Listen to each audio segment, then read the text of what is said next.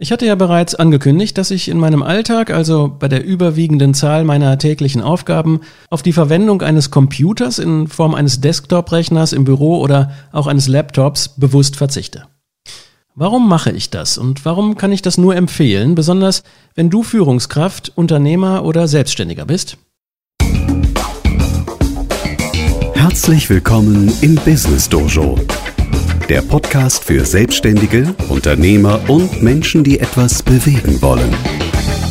Mit frischen Impulsen rund um die Themen Selbstmanagement, Produktivität und Persönlichkeitsentwicklung. Von und mit Christoph Glade.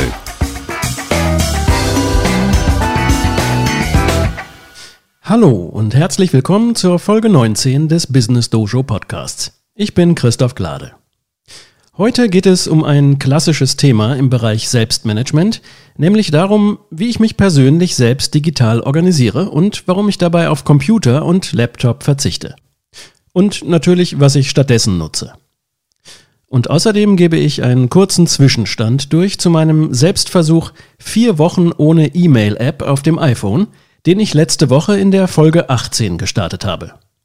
Da bin ich ja ins kalte Wasser gesprungen und habe während der Folge alle E-Mail-Apps von meinem iPhone gelöscht. Und wie es mir in der ersten Woche dieses mobilen E-Mail-Entzugs gegangen ist, darüber berichte ich jetzt gleich.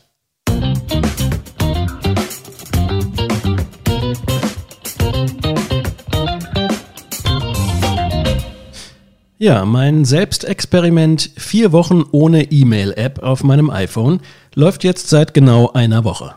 Zeit also, eine erste kleine Zwischenbilanz zu ziehen. Ich muss gestehen, am Anfang war ich schon etwas nervös und besonders am ersten Tag fühlte ich mich öfter mal unbehaglich. Ja, tatsächlich vielleicht wie bei einer Art Entzug. Das stelle ich mir zumindest so ähnlich vor.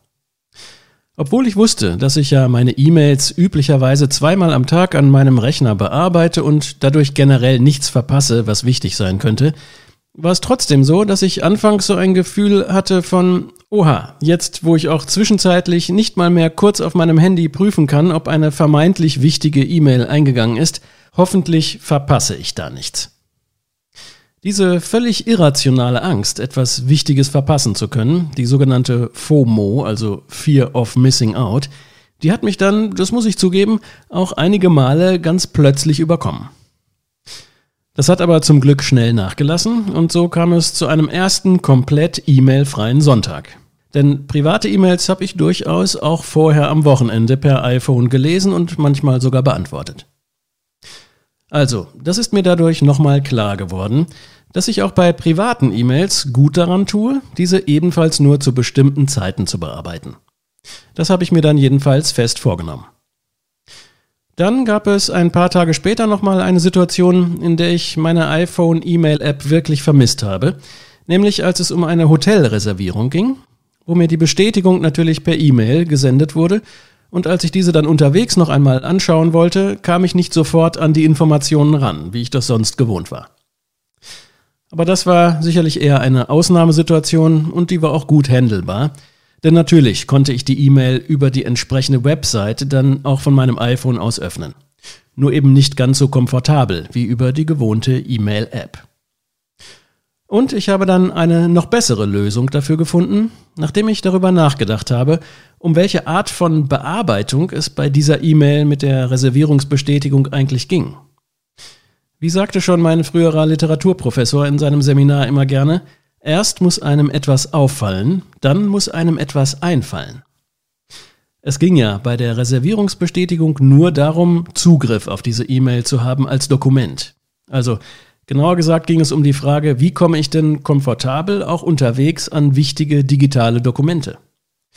Und schnell wurde mir dann klar, dass diese E-Mail-Bestätigung natürlich in meine digitale Dokumentenablage gehört auf die ich heute beim Thema digitales Selbstmanagement ja ohnehin noch eingehe.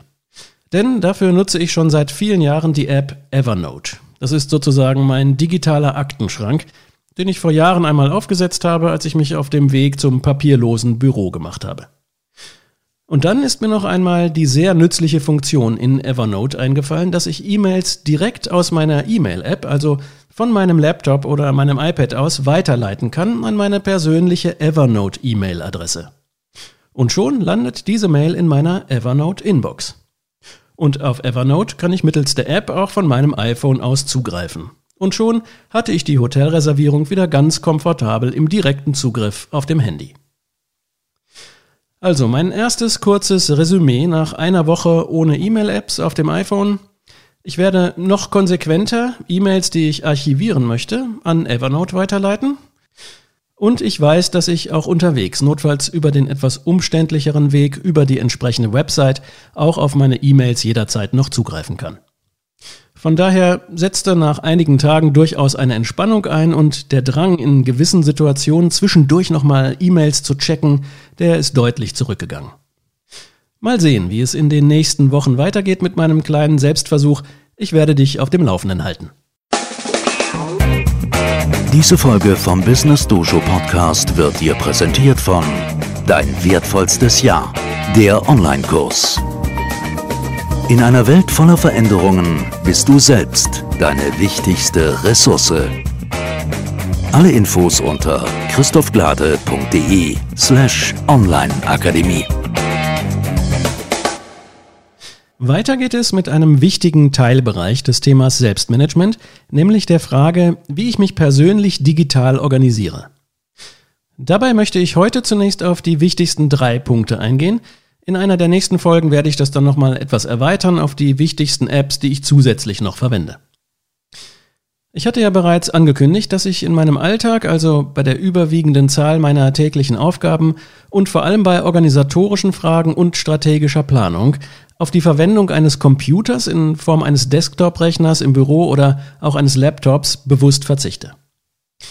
Warum mache ich das und warum kann ich das nur empfehlen, besonders wenn du Führungskraft, Unternehmer oder Selbstständiger bist? Ganz einfach, weil ich fest davon überzeugt bin, dass du als Unternehmer oder Unternehmerin vor allem an deinem Unternehmen arbeiten solltest und nicht in deinem Unternehmen. Am Unternehmen zu arbeiten, dazu gehören vor allem Dinge wie zum Beispiel die Vision des Unternehmens zu verantworten und weiterzuentwickeln. Also festzulegen, wie sieht mein Unternehmen in fünf, in zehn oder zwanzig Jahren aus? Was ist der Sinn und Zweck des Unternehmens? Welche Werte sind dabei wichtig? Welche Ziele? Welche Führungskultur? Wie entwickelt sich das Team? Und vor allem, welchen Nutzen bringt das der Welt? Am Unternehmen zu arbeiten heißt also vor allem, die Vision, die Ziele und die Strategien festzulegen und auszuarbeiten, Hindernisse zu erkennen, Herausforderungen angemessen zu begegnen, Chancen zu erkennen und zu nutzen und die Weichen für die Zukunft richtig zu stellen. Dazu braucht es in der Regel keinen großen Computer, nicht mal einen Laptop, und deshalb nutze ich auch keins von beiden, sondern lediglich mein iPad.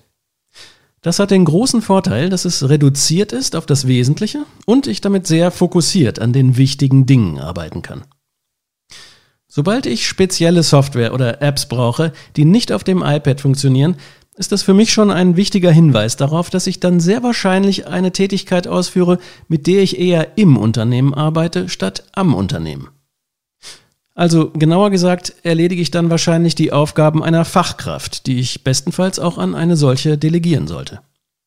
Je nach Größe deines Teams geht das vielleicht nicht immer, aber es kann eben ein guter Hinweis darauf sein, dass du gerade eine Arbeit erledigst, für die deine Zeit als Unternehmer eben eigentlich zu schade ist. Denn wenn du Facharbeiten ausführst, wer soll dann in dieser Zeit das Unternehmen führen und in die richtige Richtung lenken? Die meisten Führungsaufgaben sind meiner Erfahrung nach allein mit einem iPad bestens zu erledigen. Ich arbeite tatsächlich auch sehr viel handschriftlich mit dem iPad und dem Apple Pencil. Warum, darauf komme ich gleich noch zurück. Und im Übrigen gibt es ja auch an Tastaturen fürs iPad eine große Auswahl. Da nutze ich zum Beispiel die Standard Bluetooth-Tastatur von Apple, das sogenannte Magic Keyboard. Das hat einen integrierten Akku, den man per Lightning-Anschluss auch aufladen kann. Und wo wir gerade bei den technischen Details, also der Hardware sind, ich benutze das iPad Pro mit 12,9 Zoll, was von der Bildschirmgröße fast einem MacBook Air entspricht und damit völlig ausreichend ist, sicherlich auch für Textverarbeitung. Ja, das ist also im Alltag mein wichtigstes Arbeitsgerät geworden und für alles, was ich dem Bereich Selbstmanagement und Führungsaufgaben zurechne, ist es sehr komfortabel und ermöglicht mir einen maximalen Fokus um an meinen wirklich wichtigen Aufgaben zu arbeiten.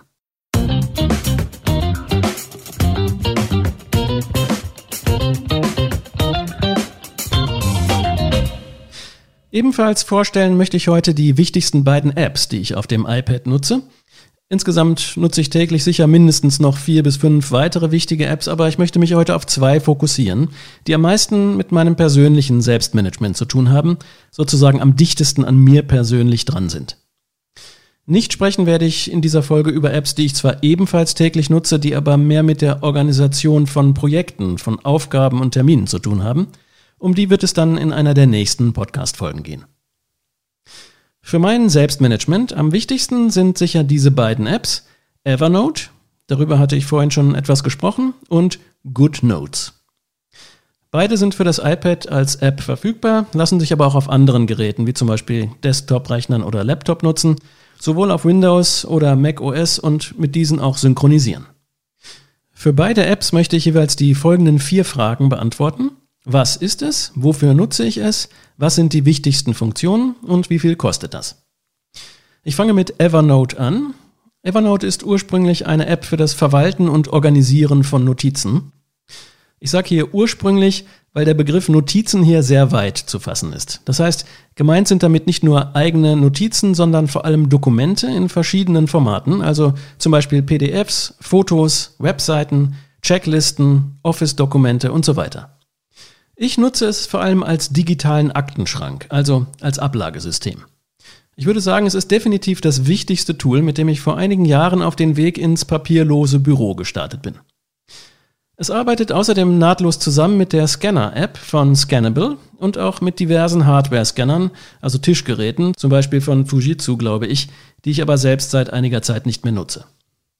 Die Scannable-App verwende ich auf meinem iPhone und wann immer mir Dokumente in Papierform über den Weg laufen, die ich aufheben möchte, dann scanne ich sie mit Scannable und mit einem Knopfdruck werden sie dann automatisch zu Evernote weitergeleitet. Standardmäßig erst einmal in die Inbox und von dort aus bearbeite oder archiviere ich sie dann. Also auch alle steuerrelevanten Belege, Rechnungen, die Geschäftspost, aber auch alles, was privat von Belang ist, bewahre ich in diesem digitalen Aktenschrank auf. Außerdem sammle ich neue Ideen und Einfälle ebenfalls in Evernote, manchmal nur in Stichpunkten, manchmal in verschiedenen Phasen der Ausgestaltung, je nachdem, wie es gerade Sinn macht. Zum Beispiel liegt auch der Redaktionsplan meines Podcasts hier vor. Und wenn ich Blogposts schreibe, habe ich hier ebenfalls verschiedene digitale Schubladen sozusagen, in die ich den jeweiligen Beitrag dann je nach Bearbeitungsstand einsortiere. Und auch Privates, was mir aufhebenswert erscheint, landet in Evernote. Toll ist zum Beispiel auch, dass ich später sogar Fotos im Nachhinein mit der mächtigen Suchfunktion von Evernote, auch in der Evernote iPhone App übrigens, nach Textinhalten durchsuchen kann. Das ist zum Beispiel praktisch, wenn ich mal irgendwo einen besonders guten Wein trinke, dann fotografiere ich schon mal das Flaschenetikett und selbst wenn ich nach einem halben Jahr nur noch weiß, dass das zum Beispiel ein besonders leckerer Merlot gewesen ist, dann kann ich in der Suchfunktion von Evernote einfach das Wort Merlot eingeben und ohne dass ich das Foto des Etiketts vorher verschlagworten musste, erkennt Evernote das geschriebene Wort Merlot im Foto des Etiketts und zeigt mir das dann als Suchergebnis an. Das funktioniert natürlich genauso zum Beispiel mit Visitenkarten oder allen anderen fotografierbaren Objekten.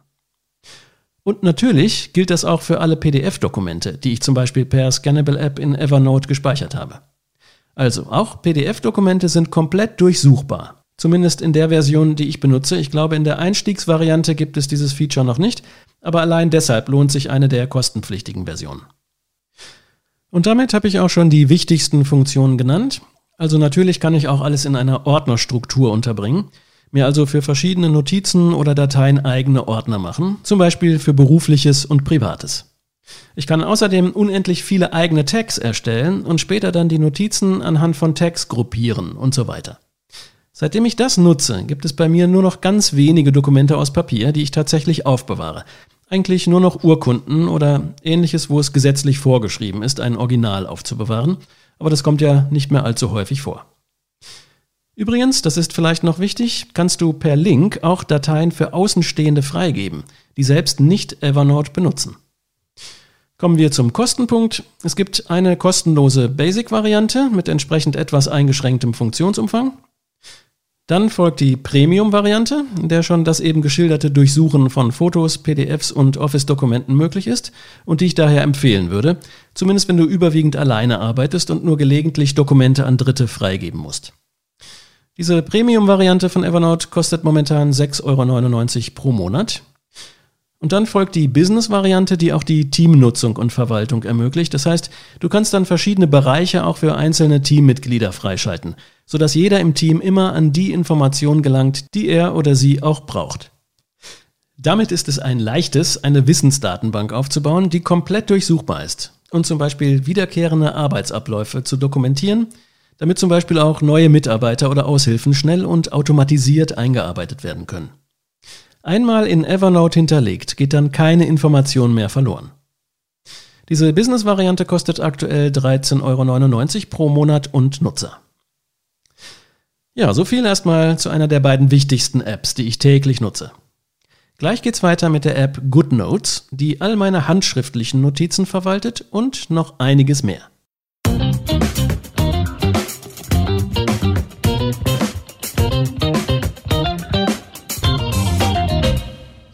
Ja, kommen wir also zu GoodNotes, genauer gesagt GoodNotes 5, wie die aktuelle Version heißt. GoodNotes ist vor allem ein digitales Notizbuch für handschriftliche Notizen und außerdem eine App, die PDFs verwaltet, vor allem solche, die annotiert werden, also PDF-Vorlagen, die ich zum Beispiel handschriftlich ausfüllen oder bearbeiten möchte. Jetzt fragst du dich vielleicht, Moment, PDFs speicherst du doch bereits in Evernote, wieso jetzt noch eine zweite App für PDFs? Dann kommt man doch früher oder später durcheinander und findet wieder nichts. Also bei mir folgt das einer ganz einfachen Regel. PDFs, die ich handschriftlich aktuell noch bearbeite oder annotieren möchte, die befinden sich bei mir in einem entsprechenden Ordner innerhalb GoodNotes. Und PDFs, die ich lediglich aufbewahren, also archivieren möchte und natürlich bei Gelegenheit auch schnell wiederfinden möchte, und das geht ja mittels Suchfunktion innerhalb weniger Sekunden, die landen dann bei mir in Evernote. Ja, aber weitaus häufiger, also mehrmals täglich, nutze ich GoodNotes als Notizbuch, in dem ich handschriftlich Notizen mache. Das geht mit dem iPad Pro und dem Apple Pencil sehr komfortabel, fast genauso wie in einem Notizbuch aus Papier. Übrigens nutze ich das auch in Meetings, wo ich es nach wie vor befremdlich finde, wenn ein Teilnehmer, insbesondere wenn es sich um ein 1 zu 1 Gespräch handelt, auf der Tastatur eines Laptops zu tippen beginnt. Das finde ich immer unangenehm. Das machen ja auch heute noch leider die meisten Ärzte zum Beispiel, während sie mit dem Patienten sprechen, aus Gründen der Zeitersparnis dann bereits Notizen in den Computer einzugeben. Und das kann ich persönlich überhaupt nicht leiden. Und gerade in einem persönlichen Gespräch empfinde ich das als unhöflich. Etwas anderes ist es, wenn jemand fragt, ob er sich während eines Gesprächs Notizen machen darf und das dann auch tut, aber eben nicht mit einem Computer auf dem Tisch, sondern mit einem bereitliegenden Notizbuch oder eben alternativ einem iPad was dann aber nicht zwischen uns steht, sondern nur eine Nebenrolle einnimmt, sodass sich die Gesprächspartner weiterhin anschauen können und in einem direkten Kontakt bleiben. Was ist jetzt der Vorteil von einem solchen digitalen Notizbuch? Erstens, du hast tatsächlich immer alle Notizen dabei.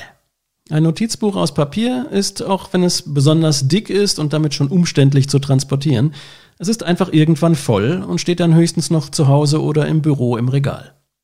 Und früher oder später kommt der Punkt, wo du auf eine Notiz zugreifen möchtest, die nicht in deinem aktuellen Notizbuch steht, das du gerade dabei hast. In GoodNotes kannst du unendlich viele Notizbücher in Ordnern anlegen und, was noch viel wichtiger ist, du kannst deine handschriftlichen Notizen durchsuchen. Denn es arbeitet mit einer sehr guten Handschrifterkennung, so brauche ich üblicherweise auch gar keine riesige Ordnerstruktur, sondern ich habe tatsächlich die meisten meiner Notizen genau in einem einzigen Notizbuch innerhalb GoodNotes. Das hat mittlerweile wahrscheinlich einige tausend Seiten, was aber egal ist, da es komplett durchsuchbar ist. Zumindest wenn ich mich bemühe, einigermaßen leserlich zu schreiben. Bis jetzt habe ich so alle Notizen innerhalb weniger Sekunden wiederfinden können, auch solche, die schon einige Jahre alt sind. Außerdem lassen sich in eine Notiz mühelos Bilder, Skizzen, geometrische Formen und so einbinden und ich kann beliebige Stellen meiner handschriftlichen Notiz nicht nur ausschneiden, kopieren oder löschen, sondern sie auch in Sekunden in Maschinenschrift umwandeln und dann zum Beispiel in eine E-Mail kopieren oder anderweitig weiterleiten. Falls ich jemandem meine Handschrift mal nicht zumuten möchte, ihm aber trotzdem schnell die Informationen weiterleiten will.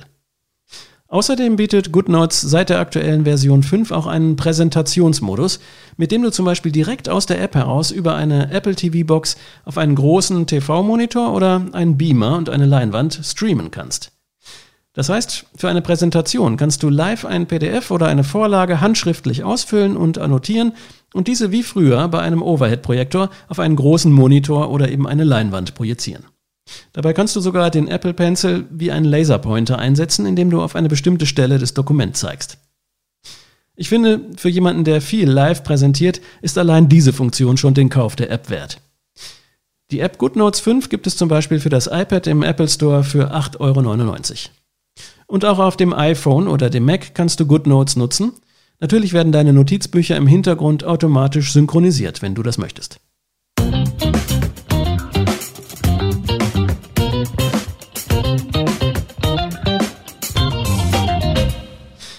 Ja, zum Schluss noch einmal eine kurze Zusammenfassung der wichtigsten Punkte. Erstens, ich empfehle, wenn du dich auf Führungsaufgaben und damit auf den Kernbereich deiner Tätigkeiten als Unternehmer oder Unternehmerin fokussieren möchtest, dann versuche so wenig wie möglich auf einen Desktop- oder Laptop-Computer zurückzugreifen. Denn dort ist die Gefahr groß, dass du zu sehr im Unternehmen arbeitest und zu wenig am Unternehmen. Denn die Nutzung komplizierter Software ist häufig ein Indiz dafür, dass du gerade die Arbeit einer Fachkraft ausführst. Und das ist etwas, was du im besten Falle delegieren solltest. Zweitens, nutze eine digitale Daten- und Dokumentenablage wie zum Beispiel Evernote, damit du und eventuell auch deine Mitarbeiter auf alle relevanten Dokumente ortsunabhängig Zugriff haben. Das ist meiner Meinung nach der wichtigste Baustein des papierlosen Büros. Und drittens, meine Empfehlung für alle Arten von handschriftlichen Notizen und ich bin selbst jemand, der vor allem, was neue Ideen, Einfälle und auch das Tagebuchschreiben sogar angeht, immer sehr gerne handschriftlich arbeitet. Nutze dafür ein iPad und die App GoodNotes. Ich habe vorher einige andere Methoden und Apps ausprobiert und kann nur sagen, das ist meine absolute Empfehlung für handschriftliche und trotzdem digital durchsuchbare Notizen. Ja, ich hoffe, ich konnte dir damit einen nützlichen Einblick geben in drei der wichtigsten Tools meines Selbstmanagements. Wie gesagt, über weitere Apps, die ich täglich nutze, werde ich in einer der nächsten Folgen noch genauer sprechen. Und falls du Fragen zu der Verwendung von Evernote oder GoodNotes oder dem iPad als Laptop-Ersatz hast, dann schreib doch gerne in die Kommentare. Dazu kannst du einfach auf die Website dieser Podcast-Folge gehen und im Kommentarfeld deine Frage hinterlassen. Die Seite zur Folge 19 findest du unter christophglade.de slash podcast 19.